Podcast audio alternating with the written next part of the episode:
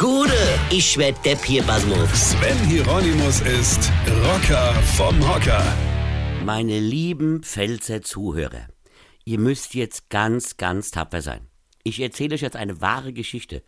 Die ist wirklich wahr und das macht das Ganze, zumindest in meinen rein hessischen Augen, so lustig. Ja? Also, liebe Pelzer und Pelzerinnen, schnallt euch an. Pass auf. Letztens trafen sich vier Psychologen.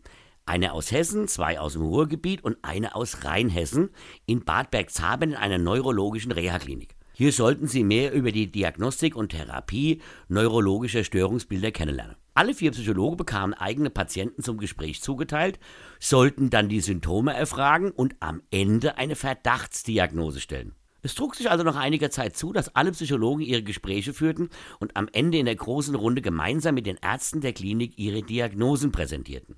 Und jetzt pass auf, alle vier waren der Meinung, und jetzt kommt's, liebe Pelzer und Innen, alle vier waren der Meinung, an diesem Tag ausschließlich Schlaganfallpatienten gesehen zu haben. Die Ärzte waren darauf etwas verwundert und merkten an, dass sie eigentlich extra verschiedene Erkrankungen, also unter anderem zum Beispiel Parkinson, ausgesucht hatten und fragten zu Recht, wie denn die vier Psychologinnen auf die Idee kämen, dass das alle Schlaganfallpatienten wären. Naja, sagten die Psychologen, vor allem aufgrund der ausgeprägten Sprachstörungen.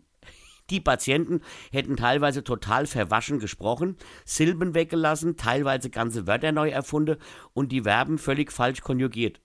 Dies sei ja bei Schlaganfällen eins der Hauptsymptome. Ich krieg ja die Kries, rief dann einer von den Ärzten. Das war doch nur pelzig. Und das, liebe Hörer und Hörerinchen, das ist wirklich passiert.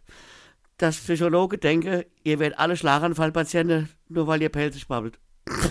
Weine, kenn dich, weine. Unfassbar. Sven Hieronymus ist der Rocker vom Hocker. Hier, warte mal, vergessen mal der Redner. Ich wollte noch was erwähnen.